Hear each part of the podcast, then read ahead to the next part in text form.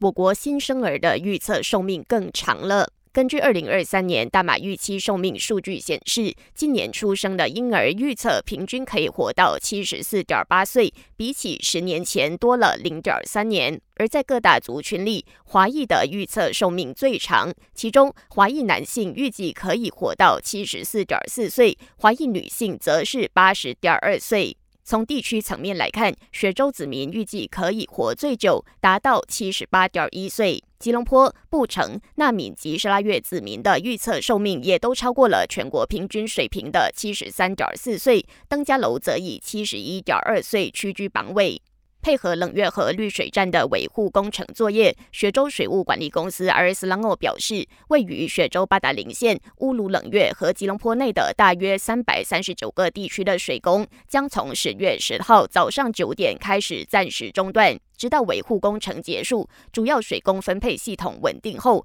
阿斯朗奥才会开始分阶段恢复水工。预计在十月十二号中午十二点，所有受影响地区的水源供应都能恢复正常。